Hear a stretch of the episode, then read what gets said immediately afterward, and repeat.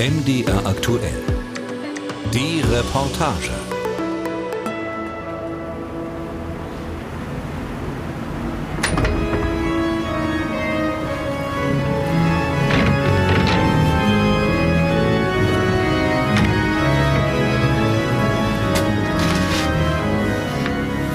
Liebe Gemeinde, die heutige Predigt handelt von der Bedeutung des Euro bei einer Inflation von 5%. Schwester Lagarde, Sie haben das Wort. Thank you very much. And good afternoon. The euro area continues to recover strongly, although momentum has moderated to some extent. Und damit hallo und herzlich willkommen. Okay, okay, okay, die Szene, die ist nachgestellt. Ich bin nicht wirklich in einer Kirche und wir hören auch nicht wirklich eine Predigt der Chefin der Europäischen Zentralbank Christine Lagarde, sondern eine Pressekonferenz mit ein bisschen Hall. Aber irgendwie könnte ich mir diese Pressekonferenz auch ganz gut in einer Kirche vorstellen. Die EZB-Chefin, Oberhaupt unserer gemeinsamen Religion, dem Euro. Und Gott sprach, es werde Geld.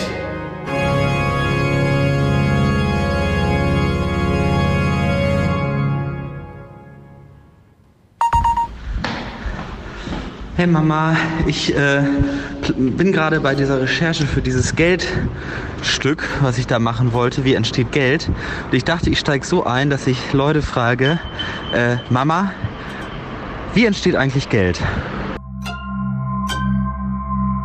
Ja, gute Frage. Ähm, wahrscheinlich in dem Moment, wo es was zu kaufen gibt. Und dann gibt es so viel Geld, dass auch alles gekauft werden kann. Hm, ist vielleicht ein bisschen naiv, aber ja, irgendwie so.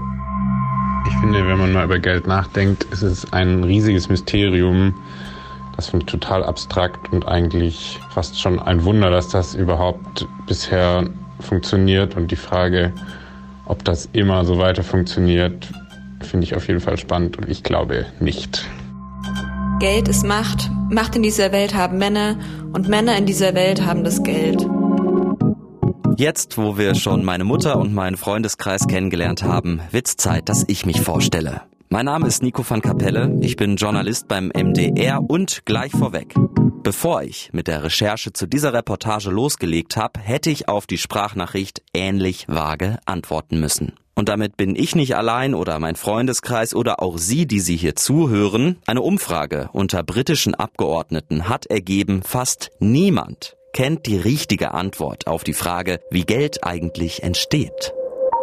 Wir sollten auf jeden Fall mehr über Geld wissen. Wir müssen sicherlich nicht alle Einzelheiten kennen. Das ist ein ungeheuer komplexes System. Jedoch müssen wir uns über die grundsätzlichen Dinge schon im Klaren werden und dürfen dann nicht einfach so irgendeine Märchengeschichte wiederholen. Das sagt Wolfgang M. Schmidt. Er macht einen Wirtschaftspodcast. Wohlstand für alle heißt er. Er ist Literaturwissenschaftler und Autor über grundsätzliche Dinge klar werden. Das ist das Ziel der nächsten Minuten.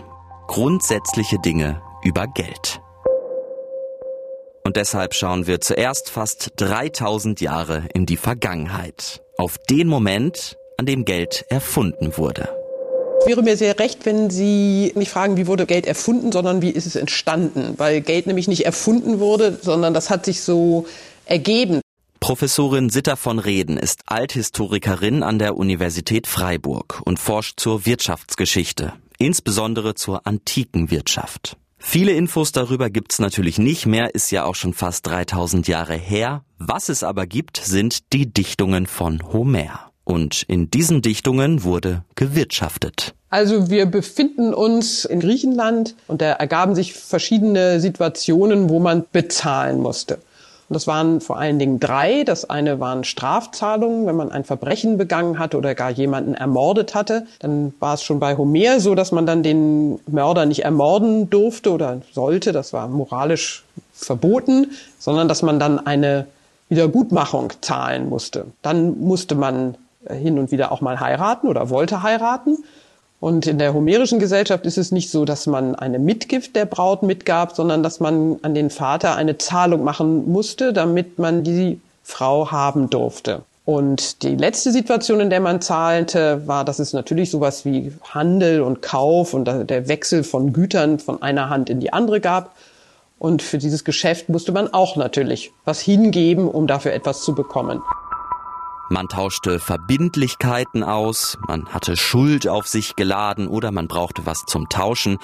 In der Geschichte der Menschheit gab es viele Sachen, die als Geld benutzt wurden. Muscheln, Tulpenzwiebeln oder Goldmünzen wenn man vereinheitlichte Zahlungen machen musste, und das ergab sich vor allen Dingen in der Kriegssituation, wenn man Söldner bezahlen wollte, äh, da brauchte man einen sehr festgelegten Wert einer, eines Zahlungsmittels.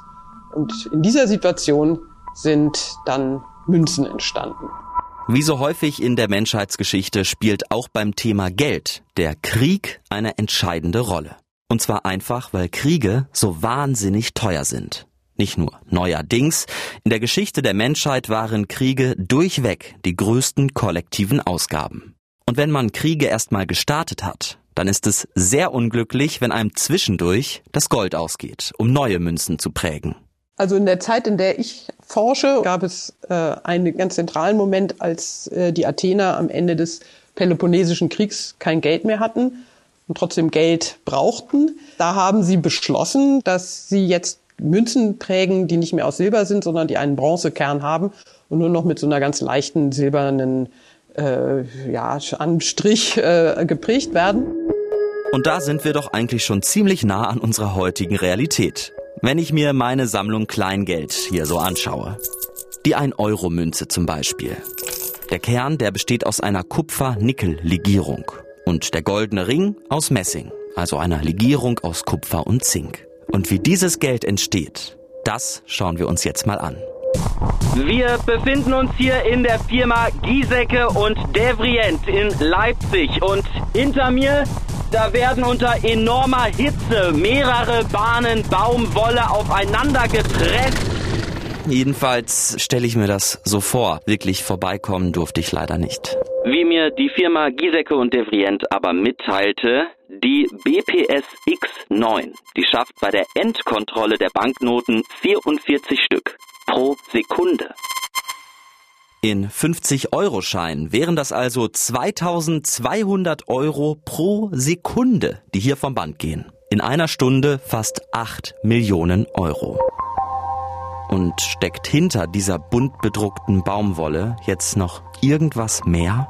hinter diesen 8 Millionen Euro pro Stunde irgendwas Echtes?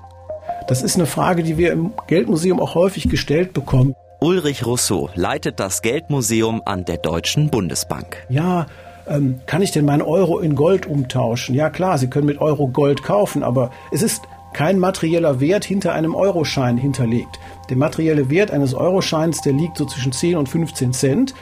Ähm, und ich sage dann häufig scherzhaft zu den Besuchern, wissen Sie, wir drucken Ihnen bunt bedrucktes Papier in die Hand und sagen, das ist Geld.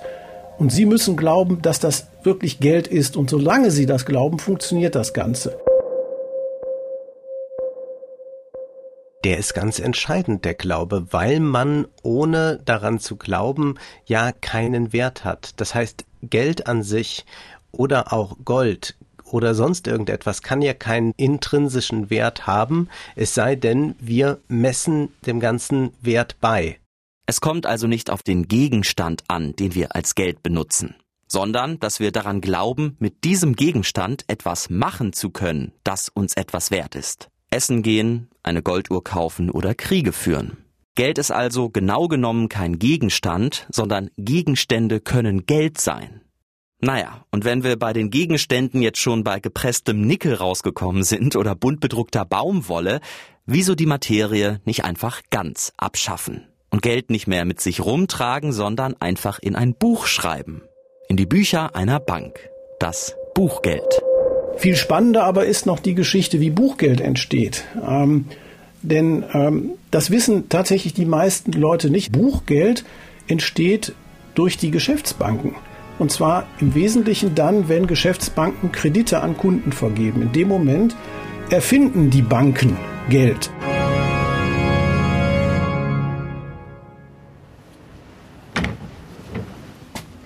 Das müssen wir uns näher anschauen. Und zwar in der Sparkasse Leipzig. Also wieder leider nicht wirklich in der Sparkasse, da ist Homeoffice, aber stellen wir uns einfach einen ovalen Tisch vor, gemütliche Bürostühle und einen Kaffee zur Begrüßung.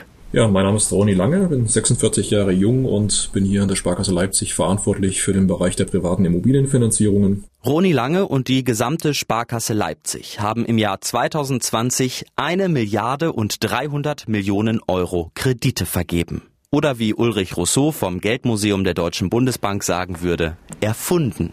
Kann er das nicht auch für mich machen? Und jetzt bin ich vielleicht so ein potenzieller Kunde. Ich überlege, mir jetzt hier ein Haus zu bauen. Ja, was würde passieren? Wir würden ein Beratungsgespräch machen. Ähm, sag mal, Kreditvergabe hat natürlich was mit, mit, mit, mit Vertrauen zu tun. Das heißt, wir unterhalten uns über ihre sag mal, persönliche Lebenssituation, hören genau zu, wie ihre Wünsche dort aussehen, wie sehen ihre Finanzierungsvorstellungen aus. Und dann ähm, entwickeln wir halt ein Finanzierungsmodell und ähm, prüfen dann halt, ob wir den Kredit sag mal, ausreichen können. Und jetzt gehen wir mal in den Fall, Sie vertrauen mir, ich habe hier einen erfolgreichen Podcast, da kommt monatlich ordentlich was zusammen. Trifft man sich dann nochmal, schaut sich tief in die Augen und unterschreibt und danach ist das Geld auf meinem Konto oder? Genau, und das müssen Sie sich dann so vorstellen, ähm, wie im Online-Banking haben wir halt Systeme, wo wir dann die, die Kaufpreisdaten und die, die Kaufpreissumme im System halt eingeben. Und dann sitzen da zwei Kollegen, ähm, die ähm, veranlassen dann die Kaufpreiszahlung, geht meistens auch um sehr viel Geld. Dann wird die Überweisung veranlasst, der zweite Kontolege kontrolliert und gibt die Zahlung frei und in der Regel ist das Geld, sag ich mal, innerhalb wenigen Minuten dann auch auf dem Konto des, des Notars. Spannend. Also das sieht eigentlich mehr oder weniger so aus wie so ein Online-Banking. Also es öffnet sich ein Fenster, da steht eine Nummer und dann drücken Sie unten auf OK. Ganz vereinfacht kann man das genauso sagen. Dann stellt man sich so naiverweise vor, dass dann die Leute von der Bank, von ganz vielen Omis, die Sparguthaben zusammenkratzen, bis es dann 30.000 Euro sind und die kriegen sie überreicht und dann dürfen sie damit ihr Auto finanzieren. So funktioniert das aber nicht. 99 Prozent der Kreditsumme, die Sie bekommen, erfindet die Bank in dem Moment, wo sie Ihnen diesen Kredit auf Ihrem Konto gutschreibt. Und das nennt man Buchgeldschöpfung durch Geschäftsbanken. Buchgeldschöpfung durch Geschäftsbanken. So entsteht unser Geld. Und so hört sich das übrigens an, wenn ein Autohersteller dafür wirbt, nicht nur das Auto, sondern gleich das Geld mitzuerfinden. Bei einem Kredit zahlen Sie als Investition monatliche Raten, die sich auf den gesamten Fahrzeugwert summieren. Und nach der letzten Zahlung gehört Ihr Fahrzeug Ihnen. Wo wir gerade noch in der Maschinenhalle in Leipzig standen, summen beim Buchgeld nur noch die Lüfter der Server. Nichts mehr mit Gold schürfen und Schätze erobern. Wir müssen noch nicht mal mehr Scheine bedrucken, um Geld zu erschaffen, sondern einfach nur auf OK klicken. Ich würde zum Beispiel sagen, wenn wir wirklich in der Moderne ankommen, könnten wir uns vom Gold gänzlich verabschieden. Denn das brauchen wir nicht, das kann man noch zur Zierde mit sich herumtragen als Armbanduhr oder Kette. Aber eigentlich ist es nicht besonders wichtig in einer modernen Gesellschaft, denn wo die Wirtschaft wächst, wo wir es also mit einem modernen Kapitalismus zu tun haben, da brauchen wir auch immer mehr Geld, damit dieses Wachstum auch funktionieren kann. Und das kann nicht mit einer Geldmenge sein, die von vornherein abgesteckt ist und die sich nicht vergrößern darf. Tatsächlich gibt es sehr viel mehr Buchgeld als Bargeld. Und die Geldmenge insgesamt, die steigt auch kontinuierlich an. Zurzeit kommen circa 100 Milliarden Euro pro Monat dazu. Am Ende dieser Reportage gibt es statistisch circa 50 Millionen Euro mehr als am Anfang. Entstanden ist dieses Geld größtenteils durch Kredite, also Schulden. Geld entsteht also durch Schulden. Hm. Genau genommen ist es sogar so, Geld gibt es nicht ohne Schulden. Guthaben braucht ja immer eine Gegenseite, bei der ich es gut habe, die es mir also schuldet. Und das heißt, die finanziellen Vermögen der einen sind immer die Schulden der anderen. Die Armen werden immer ärmer, die Reichen immer reicher. Die Wohltätigkeitsorganisation Oxfam unterfüttert diesen bekannten Fakt traditionell vor dem Weltwirtschaftsforum in Davos mit Daten über die globale Ungleichheit. Während der Pandemie sanken die Einkommen für die Ärmsten der Welt weiter und trugen zum Tod von 21.000 Menschen pro Tag bei, so Oxfam. Währenddessen haben die zehn reichsten Männer der Welt ihr Vermögen seit März 2020 mehr als verdoppelt. Geld besteht also aus Guthaben auf der einen Seite und Schulden auf der anderen. Und deshalb kann Geld auch wieder verschwinden. Und zwar genau dann, wenn Kredite zurückgezahlt werden, getilgt werden. Dann verschwinden die Schulden und mit den Schulden verschwindet das Geld. So plötzlich, wie es entstanden ist. Ich sag mal, das Gegenteil der Kreditausreichung ist die Kredittilgung und wenn man diesen Begriff der Geldschöpfung verwendet für die Kreditausreichung, wäre es eigentlich sachlogisch zu sagen, bei einer Tilgung des Kredites wird Geld vernichtet oder wird ja, ja eigentlich der richtige, ne, eigentlich der falsche Begriff, ne, weil es wird ja nicht vernichtet, das klingt jetzt so negativ, ähm, aber was ist das Gegenteil von schaffen? Ähm, abschaffen. Weiß nicht, wie man es bezeichnen kann, aber interessante, interessante Frage, habe ich noch nie drüber nachgedacht. Ähm. Führen wir die Fäden zusammen, die Grundlagen unseres Wirtschaftssystems. Wenn ich heute 100 Euro investiere, dann möchte ich nicht 100 Euro rausbekommen, auch nicht 90, sondern 110 Euro. Also 10 Euro Profit. Diese 10 Euro, die müssen ja irgendwie entstehen und das tun sie durch Schulden. Und diese Schulden, die werden ja nur gemacht, wenn es Profit verspricht. Und für dieses Mehrgeld, für die Profite, ja, damit das entsteht, brauchen wir wiederum neue Schulden. Und so weiter. An dieser Stelle haben wir unser Wirtschaftssystem durchgespielt. Wir können nicht genauer hinschauen. Es verbirgt sich keine tiefere Logik dahinter. Es gibt keine Naturgesetze. Es ist einfach nur Glaube. Wir spekulieren im Kapitalismus immer auf die Zukunft. Wir leben ja nicht in einer Planwirtschaft, sondern wir müssen spekulieren, dass das, was man heute investiert, um morgen etwas produzieren zu können, sich übermorgen dann auch verkauft. Und hier an dieser Stelle könnte diese Reportage enden. Gut, so ist es halt. Wir müssen weiter wachsen. Es gibt nur ein Problem. Ganz gewiss ist das nicht dauerhaft möglich. Wir werden nicht dauerhaft immer alle wachsen können. Das kann gar nicht sein, denn wir haben es mit einem endlichen Planeten zu tun. Manche glauben, wir können dann noch ins All expandieren. Ich bin da eher skeptisch. Insofern werden wir wahrscheinlich eine andere Form des Wirtschaftens erleben. Und wenn wir jung sind, die wir hier zuhören, dann werden wir es sehr gewiss noch erleben, dass es irgendetwas anderes als Kapitalismus sein wird. Davon bin ich überzeugt. Etwas anderes. Tja. Dieses andere, das werden wir vermutlich nicht von einem Tag auf den nächsten erfinden, sondern. Sondern das hat sich so ergeben. Schauen wir uns also die aktuelle Situation von oben an. Wir haben ein Geldsystem, das zurzeit so funktioniert, dass Geld aus dem Nichts entsteht. Und zwar dann, wenn Geschäftsbanken sagen, das hier, das wäre eine lohnende Investition. Worum es uns eigentlich gehen muss, wenn wir über Geld nachdenken, ist ja nicht zu fragen, können wir uns das leisten, sondern können wir es machen? können wir es umsetzen. Es kann ja nicht sein, dass wir eigentlich tolle Schwimmbäder haben, dass wir eigentlich Kulturzentren haben, die aber schließen, weil wir uns die angeblich nicht leisten können, sondern die Frage muss ja sein, können wir die betreiben? Finden wir Leute, die hier arbeiten wollen, die sich engagieren wollen und so weiter? Die Antwort ist ja und dann können wir auch Geld investieren. Es ist nur eine gewisserweise ideologische Verblendung, die sagt, nein, wir müssen da und dort sparen, aber eigentlich sind damit nur die Interessen von ganz wenigen bedient. Die meisten würden extrem davon profitieren, wenn wir mehr Geld als Staat ausgeben würden. In Deutschland besitzt eine Handvoll Familien so viel wie die ärmere Hälfte der Bevölkerung. Weltweit besitzt die ärmere Hälfte der Bevölkerung, also vier Milliarden Menschen, so viel wie die acht reichsten Männer. Eine gerechtere Verteilung könnte man dadurch erreichen, dass man das Geld, das es schon gibt, umverteilt. Diese Diskussion, die erleben wir ständig. Mehrwertsteuer rauf, runter, Soli. Diese Schlagworte, die hören Sie hier jeden Tag.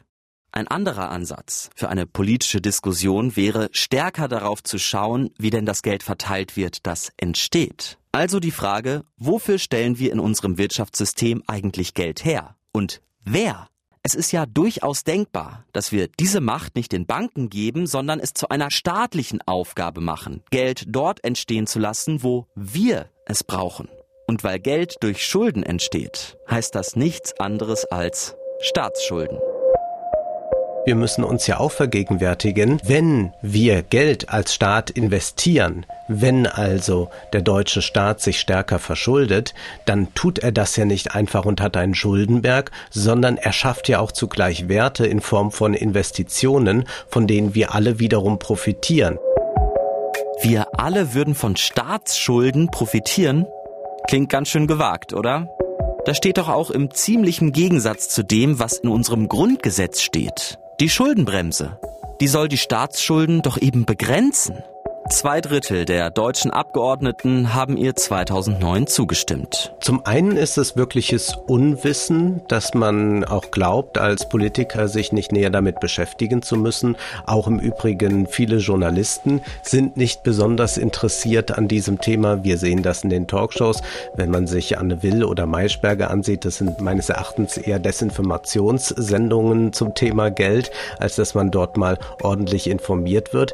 Und dann gibt es aber auch die Ignoranz aus Interessengründen. Also man möchte natürlich gar nicht begreifen, wie es eigentlich funktioniert, weil man damit natürlich auch eine gewisse Handhabe hat, wenn man immer wieder Angst vor der Inflation schürt, wenn man immer wieder sagt, der Staat darf nicht so viel ausgeben, wir müssen sparen, wir müssen privatisieren, dann dient das ja auch einigen Leuten, die sehr gut daran verdienen, wenn man alles in Private-Public Partnerships umwandelt.